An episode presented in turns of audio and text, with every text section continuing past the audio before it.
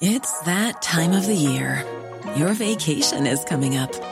You can already hear the beach waves, feel the warm breeze, relax, and think about work. You really, really want it all to work out while you're away. Monday.com gives you and the team that peace of mind. When all work is on one platform and everyone's in sync, things just flow wherever you are. Tap the banner to go to Monday.com.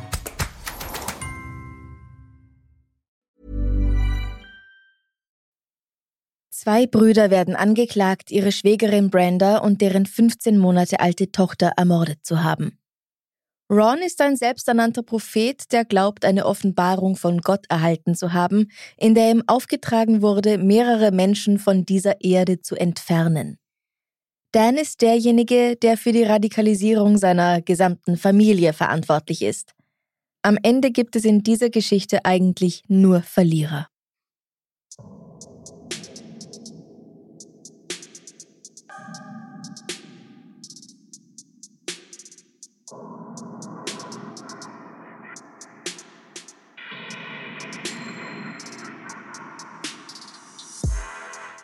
Servus, grüß euch, herzlich willkommen bei Darf's ein bisschen Mord sein, dein Podcast zum Thema wahre Verbrechen. Mein Name ist Franziska Singer und das ist der September.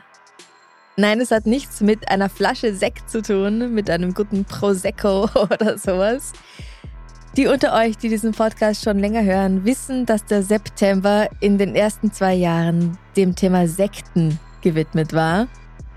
Letztes Jahr ist aufgrund der etwas verspäteten Sommerpause der September ausgefallen und auch wenn jetzt schon ein Fall rausgekommen ist, der nichts mit Religion oder Sekten oder High Control Groups zu tun hatte, möchte ich nur sagen, ich habe es nicht vergessen.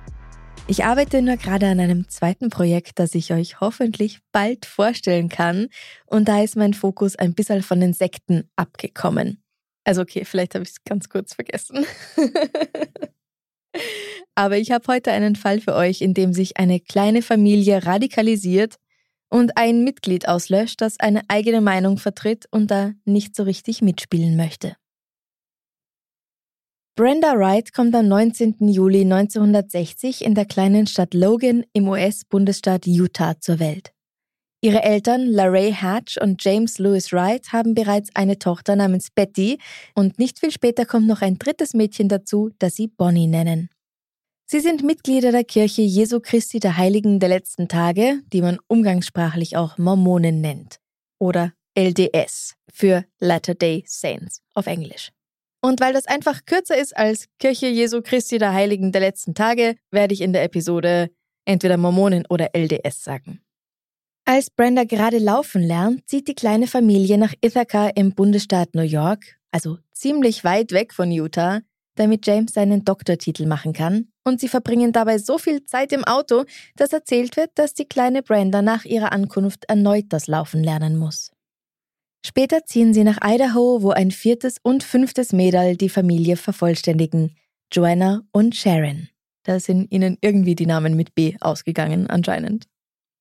Brenda ist ein fürsorgliches Mädchen. Sie kümmert sich liebevoll um ihre jüngeren Schwestern und liebt es, bei Urlauben auf dem Hof ihrer Großeltern auf ihrem Pferd Happy zu reiten. Sie singt gern und hat ein liebevoll gestaltetes Scrapbook. Außerdem liebt sie es zu lesen und dabei steht sie vor allem auf die Herr der Ringe-Reihe und kann sogar Elbisch lesen und schreiben. 1978 schließt Brenda die Highschool ab. Im Jahrbuch lässt sie folgendes Zitat abdrucken. Das Leben, das damit verbracht wird, Gutes zu tun und Ziele zu erreichen, wird über diese Lebensspanne hinaus in Erinnerung bleiben. 1980 nimmt sie an einem Schönheitswettbewerb teil. Zwar wird sie nicht zur Miss Twin Falls Idaho gekürt, aber sie landet auf dem zweiten Platz und gewinnt ein College-Stipendium. Und obwohl ich nicht denke, dass sie das bei dem Wettbewerb gemacht hat, habe ich gelesen, dass sie ein ziemlich beeindruckendes Talent hat, und zwar kann sie jeden Buchstaben des Alphabets rülpsen. Keine Sorge, ich werde das jetzt nicht versuchen. Wie jedes Kind oder jeder Teenager hat Brenda einen großen Traum im Leben und das ist bei ihr, Journalistin für den Rundfunk zu werden. Sie beginnt an einem College in Idaho zu studieren und transferiert schließlich zur BYU, der Brigham Young Universität, einer konfessionellen Universität in Provo, Utah, die im Besitz der Kirche Jesu Christi der Heiligen der letzten Tage ist. Was ja eh passend ist, weil sie ja mit diesem Glauben aufwächst und auch sehr darin aufgeht.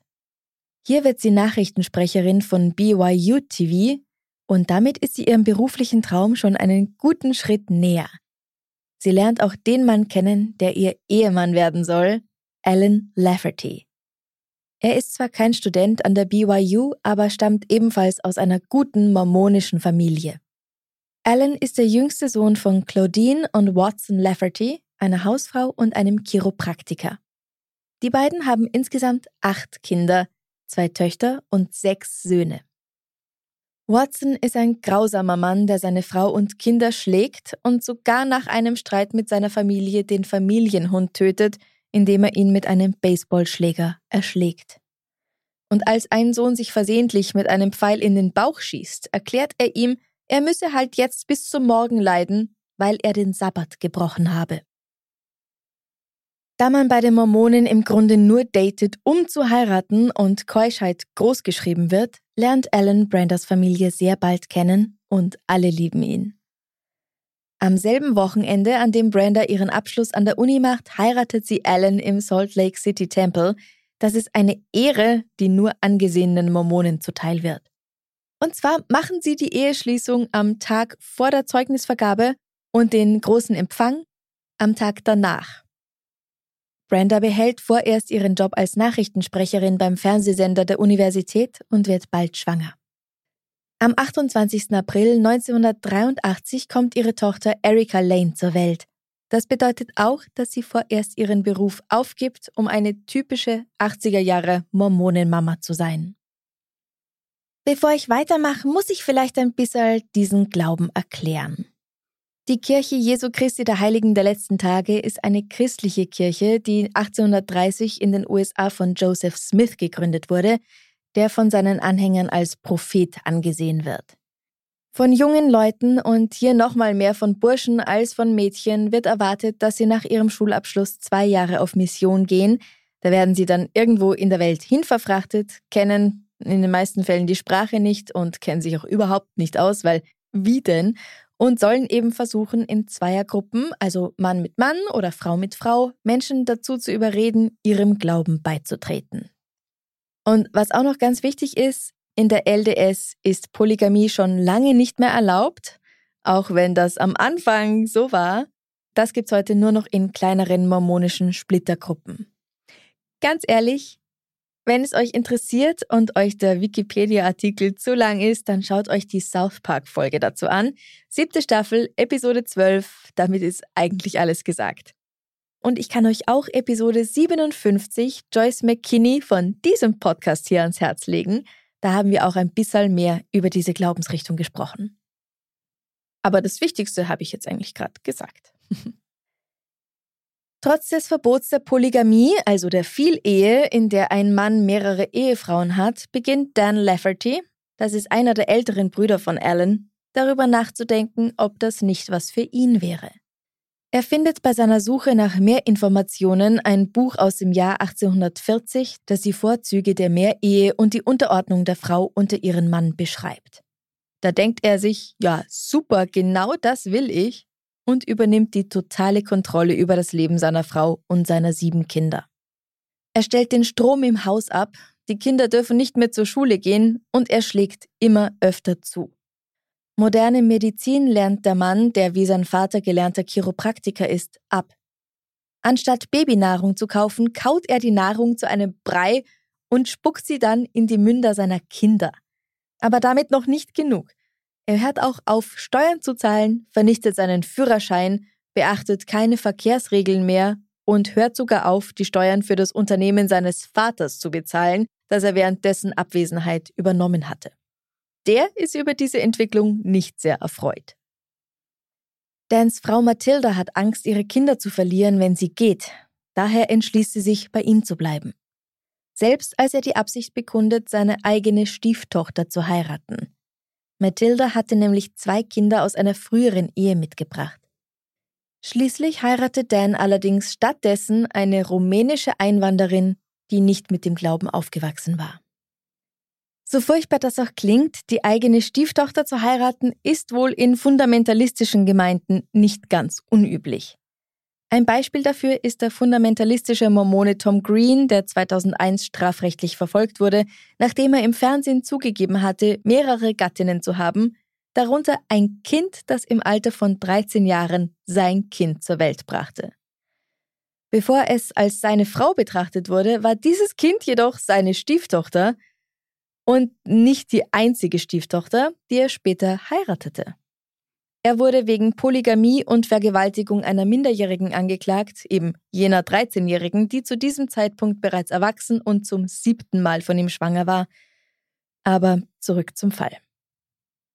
1982 wird Dan von der LDS exkommuniziert, weil er versucht hatte, seine 14-jährige Stieftochter zur zweiten Frau zu nehmen. Das bringt ihn aber nicht zur Vernunft. Nein, er sagt seinen Brüdern, sie seien die wahren Führer der Kirche Gottes. Und was soll ich sagen? Die finden, das klingt echt gut, das klingt wahr, das klingt realistisch. Vielleicht wegen ihrer strengen mormonischen Erziehung in Kombination mit den staatsfeindlichen Idealen ihres Vaters fühlen sich alle Brüder zu Dans extremistischer und fundamentalistischer Rhetorik hingezogen und versuchen ähnliche Veränderungen in ihrem eigenen Zuhause vorzunehmen. Brenda lehnt allerdings die extremistischen Bestrebungen ihres Mannes Alan ab und versucht, ihn in Zaum zu halten, zum Beispiel dadurch, dass sie sich bemüht, seine Zeit mit seinen Brüdern einzuschränken. Dennoch bleibt sie bei ihm, anders als Diana, die Frau des ältesten der Brüder, Ron. Für die sind zwar viele der neuen Regeln völlig in Ordnung, aber bei der Vielweiberei zieht sie eine Grenze und lässt sich scheiden, und Brenda unterstützt sie dabei. Zu diesem Zeitpunkt sind alle Laffertys bereits aus der LDS ausgeschlossen worden. Die wollen mit solchen polygamen, die moderne Welt verleugnenden Fundis nichts zu tun haben. Und schließlich findet die Familie eine neue Gruppierung, die sie gerne aufnimmt. Die School of the Prophets, die Schule der Propheten. Die hält zum Beispiel an der Vielehe fest, die natürlich immer noch in nur eine Richtung geht. Ein Mann hat mehrere Ehefrauen und nie andersherum. Oder auch daran, dass Schwarze nicht Priester werden dürfen, was in der offiziellen Kirche immerhin seit 1978 gestattet ist. Der Anführer der Schule der Propheten ist Robert C. Crossfield, der sich auch Prophet Onias nennt. Die Laffertys helfen tatkräftig aus bei allem, was es zu tun gibt, und bald werden alle Treffen im Haus ihrer Mutter abgehalten. Der Vater ist zu diesem Zeitpunkt bereits verstorben. Alan ist als einziger der Brüder kein Mitglied, noch kann Brenda ihn davon abhalten. Robert Crossfield oder der Prophet Onias erhält bald eine Nachricht von Gott, so sagt er, dass Ron in seiner Kirche Bischof werden soll. Den Mann, der durch diese ganze Sache seinen Job und seine Frau und sechs Kinder verloren hat und in seinem Auto lebt, erfüllt seine neue Aufgabe mit Stolz. Im Februar 1984 meint er dann selbst Offenbarungen von Gott zu erhalten, die er mit seinem Bruder Dan teilt. Es stellt sich heraus, dass Gott zufälligerweise sehr wütend auf Rons Ex Diana ist, weil sie ihn verlassen hat, und gibt ihr noch eine letzte Chance zurückzukommen und Vergebung zu erlangen. Aber die hat zum Glück wirklich Besseres zu tun, und so spricht Gott erneut durch Ron. So spricht der Herr zu meinen Knechten, den Propheten. Es ist mein Wille und Gebot, dass ihr die folgenden Personen beseitigt, damit mein Werk voranschreiten kann. Denn sie sind wirklich zu Hindernissen auf meinem Weg geworden, und ich werde nicht zulassen, dass mein Werk aufgehalten wird. Zuerst die Frau deines Bruders, Brenda, und ihr Baby, dann Chloe Lowe, dann Richard Stowe. Und es ist mein Wille, dass sie in rascher Folge beseitigt werden und an ihnen ein Exempel statuiert wird, damit andere das Schicksal derer sehen, die gegen die wahren Heiligen Gottes kämpfen. Chloe und Richard sind Freunde, die genau wie Brenda Diana bei ihrer Trennung von Ron unterstützt hatten. Gott weiß auch, wer das Werk vollbringen soll. Ron und Dan gemeinsam. Und jetzt kommt's. Wie üblich zeigt Ron seine Enthüllungen den übrigen Mitgliedern der Schule der Propheten. Die beschließen daraufhin, Dan, Ron und den ältesten Bruder Watson aus der Sekte auszuschließen. Diese drei, vor allem aber Ron, waren in den letzten Wochen vermehrt schlecht aufgefallen. Und obwohl sie diese Rede zwar nicht als tatsächliches Wort Gottes akzeptieren und diese drei eben ausschließen, unternehmen sie auch nichts, um Brenda, Erika, Chloe und Richard zu schützen. Einer von ihnen schreibt noch eine eidesstaatliche Erklärung auf, in der er seine Sorge um die Sicherheit der vier und einiger anderer Mitglieder der Schule der Propheten zum Ausdruck bringt, wegen des Ausschlusses der drei. Die lässt er wirklich von einem Notar beglaubigen, um später beweisen zu können, dass er nicht beteiligt war, falls etwas passieren sollte. Aber was macht er damit? Er behält sie in seinem Schreibtisch, statt zur Polizei zu gehen weil sie meinen, am Ende werden sie noch wegen übler Nachrede angeklagt und das wollen sie nicht. Es wird schon nichts passieren. Gott spricht nun erneut zu Ron. Die Beseitigung soll am 24. Juli stattfinden. Das ist ein besonderer Feiertag in Utah. An diesem Tag wird nämlich der Ankunft der Mormonen unter der Führung von Brigham Young im Salt Lake City Valley im Jahr 1847 gedacht.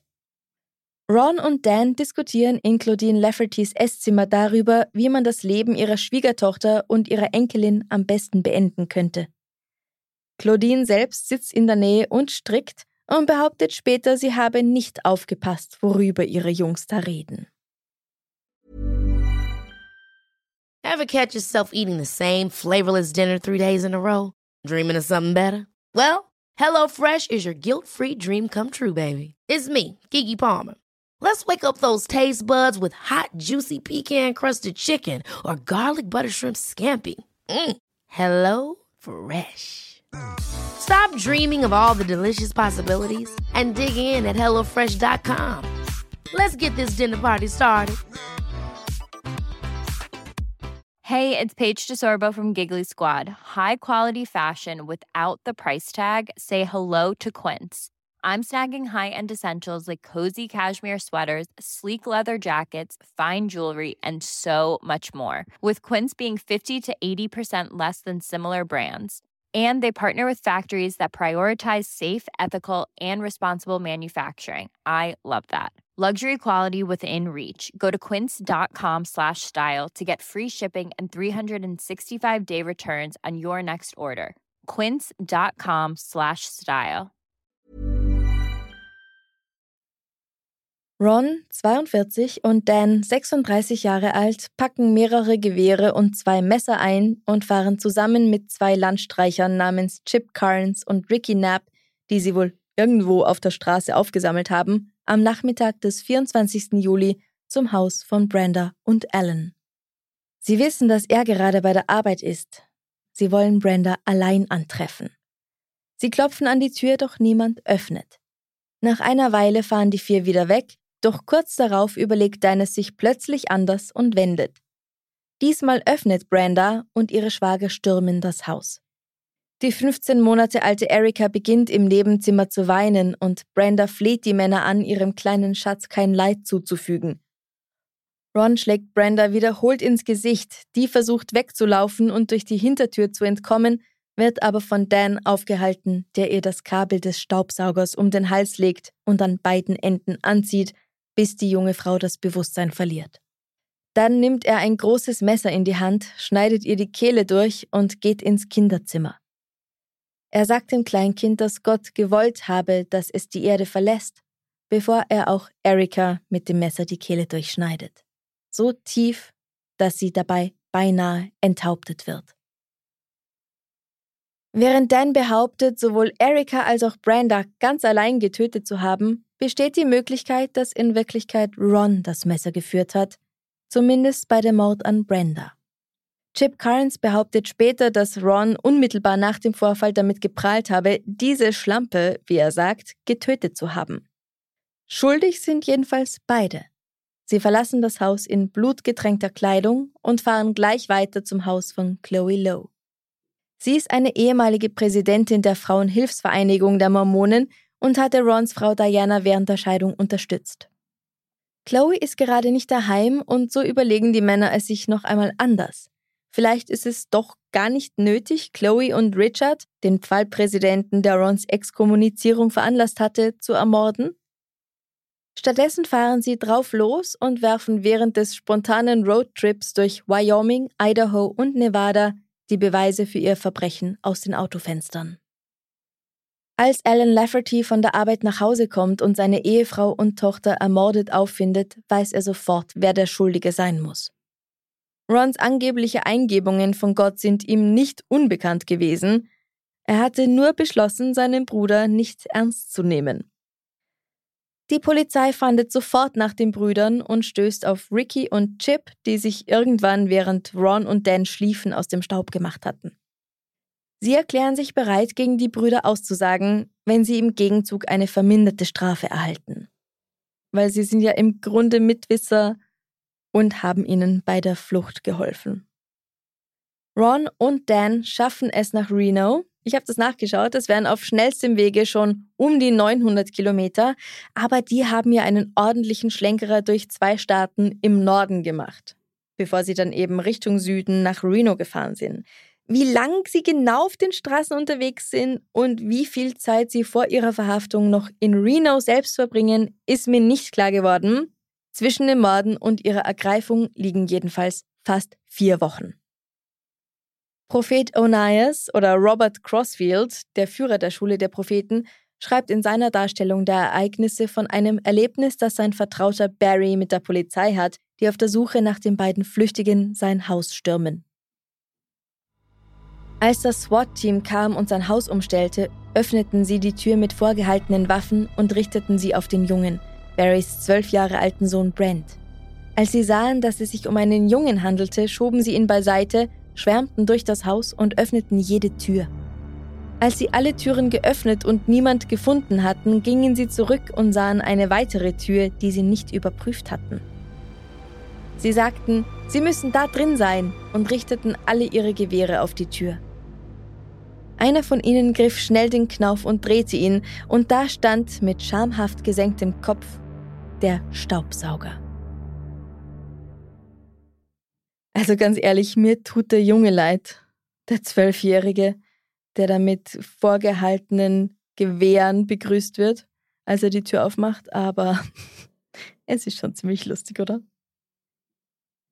Am 17. August werden Ron und Dan von Agenten des FBI in Reno verhaftet. Die Laffertys, Chip Carnes und Ricky Knapp werden zurück nach Utah gebracht und in zwei Fällen wegen Mordes, in zwei Fällen wegen schweren Einbruchs und in zwei Fällen wegen Verabredung zum Mord angeklagt. Dan und Ron Lafferty beteuern ihre Unschuld. Ich meine, können sie wirklich schuldig sein, wenn es doch eine Anordnung von Gott persönlich war? Ursprünglich soll ihnen gemeinsam der Prozess gemacht werden, doch da Ron erneut einen Wink von seinem Gott erhält und versucht, Dan durch die Gitterstäbe der Zelle zu töten, werden sie doch getrennt vor Gericht gestellt. Am 30. Dezember unternimmt Ron einen Suizidversuch, indem er sich in seiner Zelle aufhängt. Er wird jedoch noch rechtzeitig gefunden und kann wiederbelebt werden. Dan Lafferty wird des Mordes an Brenda und Erika Lafferty für schuldig befunden und zu einer doppelten lebenslangen Haft verurteilt. Zehn der zwölf Geschworenen stimmen sogar für die Todesstrafe, aber da in Utah eine einstimmige Entscheidung erforderlich ist, erhält er schließlich eben zweimal lebenslänglich, ohne die Möglichkeit, auf Bewährung freizukommen. Ron steht nach ihm vor Gericht. Seine Anwälte wollten auf Unzurechnungsfähigkeit plädieren, aber Ron weigert sich. Er findet, dass das einem Schuldeingeständnis gleichkäme und das will er einfach nicht. Bei ihm stimmen die zwölf Geschworenen einstimmig für die Todesstrafe. Ron meinte ja, dass der einzige Weg, Gottes Plan zu befolgen, darin bestand, dass Brenda für ihre angeblichen Sünden mit ihrem Leben bezahlt. Nach Ansicht des Staates Utah bzw. des Richters wäre es gerecht, wenn Ron nun dasselbe Schicksal ereilt.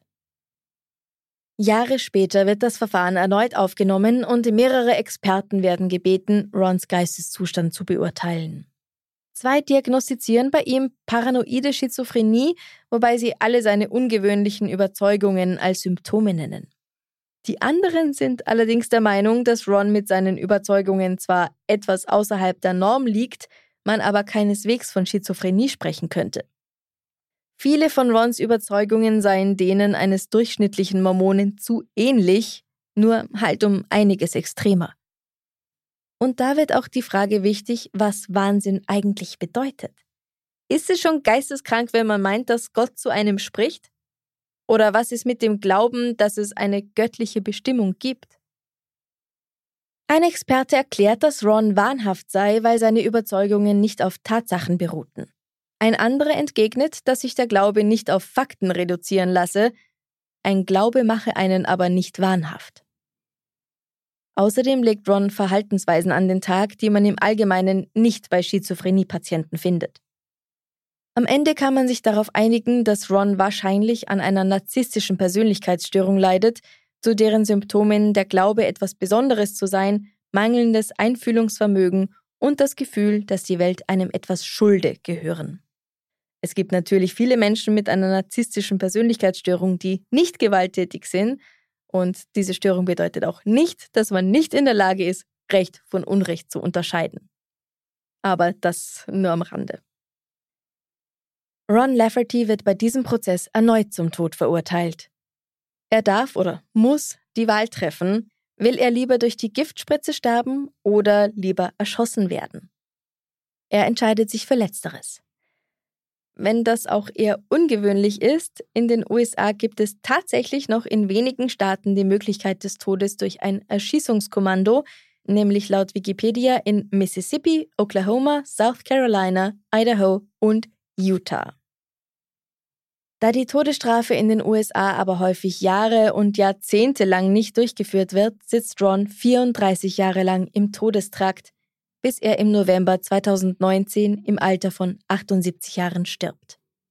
Hätte er lang genug gelebt, um vom Staat getötet zu werden, hätten fünf freiwillige Polizeischützen, vier davon mit scharfer Munition, einer mit einer Platzpatrone oder einer Wachskugel, mit einem Gewehr auf sein Herz gezielt und den Abzug betätigt. Das war's also von Ron. Dan sitzt immer noch im Gefängnis. In einem Gespräch mit Deseret News 2004 sagt er, dass ihn absolut kein schlechtes Gewissen plagt, an den Morden an seiner 24 Jahre alten Schwägerin Brenda und deren 15 Monate alter Tochter Erika beteiligt gewesen zu sein. Es hat mich nie verfolgt, es hat mich nie beunruhigt. Ich mache niemandem einen Vorwurf, wenn er es nicht versteht. Aber wenn du es getan hättest, würde es dich auch nicht verfolgen. Es war ein seltsames Phänomen. Ich habe Brenda an den Haaren gehalten und es ziemlich genau so gemacht, wie es in der Bibel steht. Dann ging ich in Erikas Zimmer. Ich redete kurz mit ihr und sagte, ich weiß nicht, warum ich das tun soll, aber ich schätze, Gott will dich zu Hause haben. Ich möchte glauben, dass sie nicht gelitten hat. Es sollte wahrscheinlich mehr Mitleid erregen, als es tut, aber das lasse ich nicht zu. Dan glaubt nicht, dass er im Gefängnis sterben wird. Er glaubt, dass die Mauern einstürzen werden und er als der biblische Prophet Elias auftauchen wird, der die Wiederkunft Christi ankündigt. Mit Alan hat er nie über die Ermordung seiner Frau und seiner Tochter gesprochen. Alan hat meine Mutter einmal gefragt, warum ich keine Reue zeige. Es gibt Dinge, die man nicht bereuen kann. Ich bin sicher, Alan dachte, ich würde von einer unverzeihlichen Sünde sprechen. Aber was ich meinte, ist, dass man nicht Buße tut für Dinge, die nicht falsch sind. Was für eine Scheißfigur. Von den weiteren drei Brüdern und zwei Schwestern aus der Familie Lafferty haben sich nur ein Bruder und eine Schwester an Brendas Familie gewandt. Mehrere von Rons Söhnen haben sich ebenfalls für die Taten ihres Vaters entschuldigt. Brenda und Erika wurden am 24. Juli 1984 getötet und gemeinsam auf dem Sunset Memorial Park Cemetery in Twin Falls beigesetzt. Ihr Grabstein zeigt eine Abbildung des Salt Lake Temple und die Worte Das Leben, das damit verbracht wurde, Gutes zu tun und Ziele zu erreichen, wird über die Lebensspanne selbst hinaus in Erinnerung bleiben. Das ist das Zitat, das Brenda in ihrem Jahrbuch der Abschlussklasse verewigt hatte.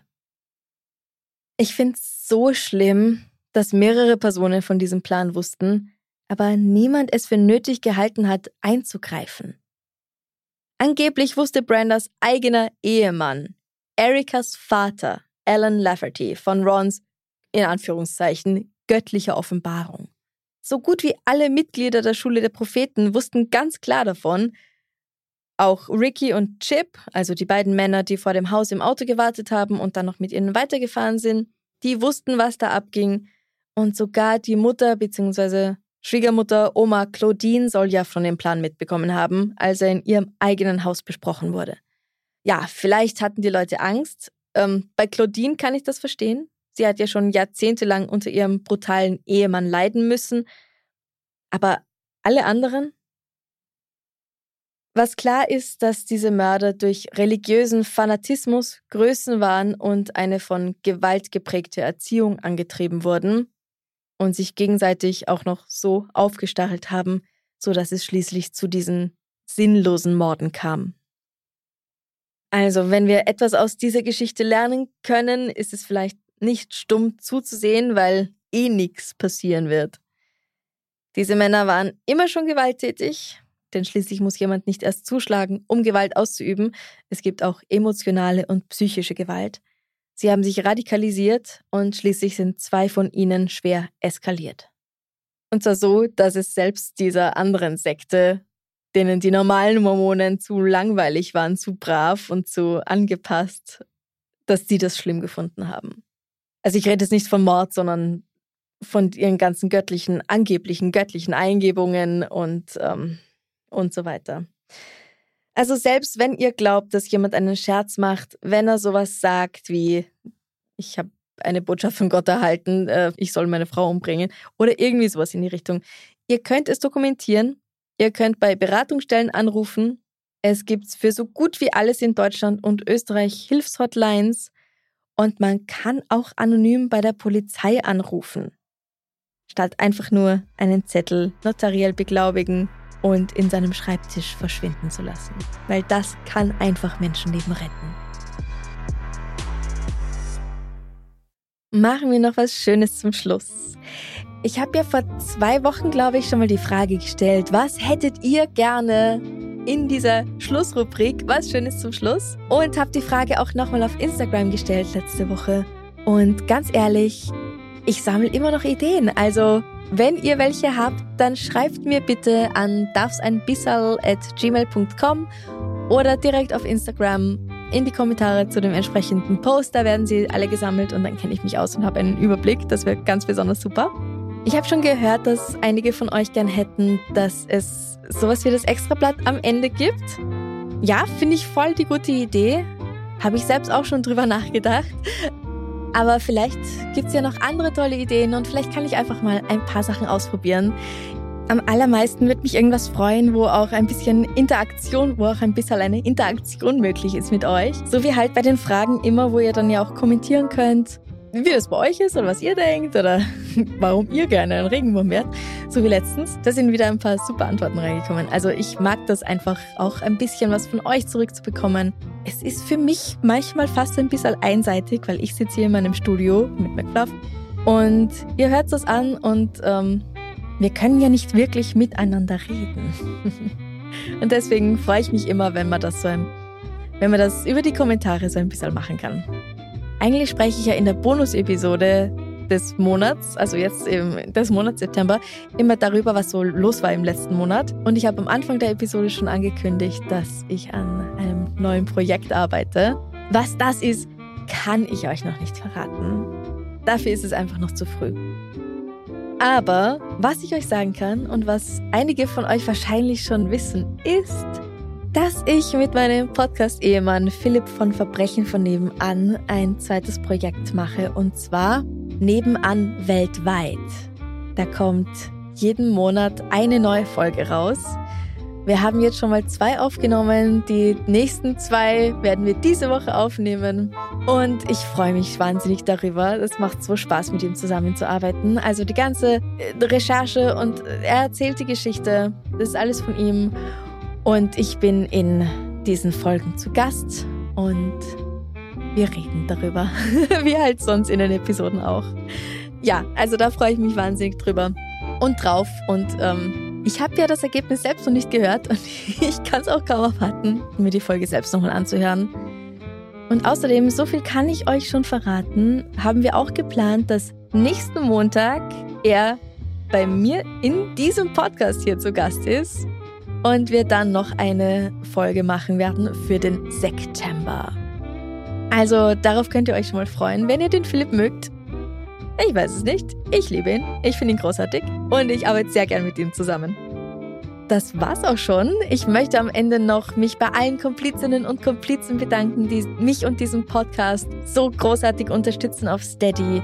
Also falls euch das auch interessiert, dass ihr da Bonus-Episoden bekommt, Interviews, Mini-Episoden, ihr könnt alles anhören, den gesamten Back-Katalog, den es gibt. Also nicht immer nur die aktuelle Sache, sondern alles, was da schon hochgeladen wurde, könnt ihr euch anhören, wenn ihr Komplize werdet. Das unterstützt diesen Podcast einfach, das unterstützt diese Arbeit, die ich mache. Aber ich verstehe es auch, wenn man sagt, na, ich kann mir das nicht leisten. Ich kann ja schon kaum meine Miete zahlen. Also kein Problem. Nur wenn es euch freut. Ich freue mich wahnsinnig. Ja, das war's für heute. Wir hören uns nächsten Montag wieder. McFluff schläft noch unter dem Tisch, aber freut sich gleich, wenn ich jetzt hier aufstehe, dass er wieder spazieren gehen kann. Bis bald. Bussi. Baba.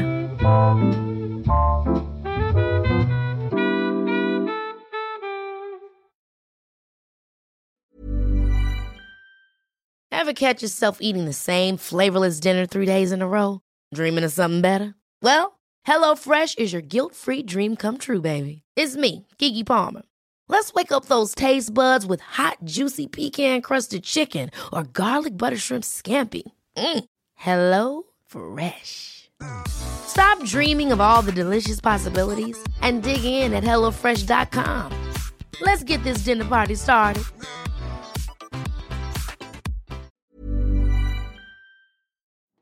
Liebe findet den unterschiedlichsten Ausdruck quer durch die Geschichte. Doch ist es wirklich immer Liebe? Lasst uns über Sex sprechen, von skandalösen Stories aus der Antike über die Geschichte von Fetischen bis hin zu den unanständigen Geheimnissen berühmter Personen. Bei Liebesgeschichte gehen wir der Entwicklung der menschlichen Sexualität auf den Grund. Unterhaltsam, lehrreich und im besten Sinne des Wortes tabulos stellt Franziska Singer, das bin ich, jede Woche die Frage, wer, wann, mit wem und wie. Wer Liebesgeschichte überall, wo es Podcasts gibt.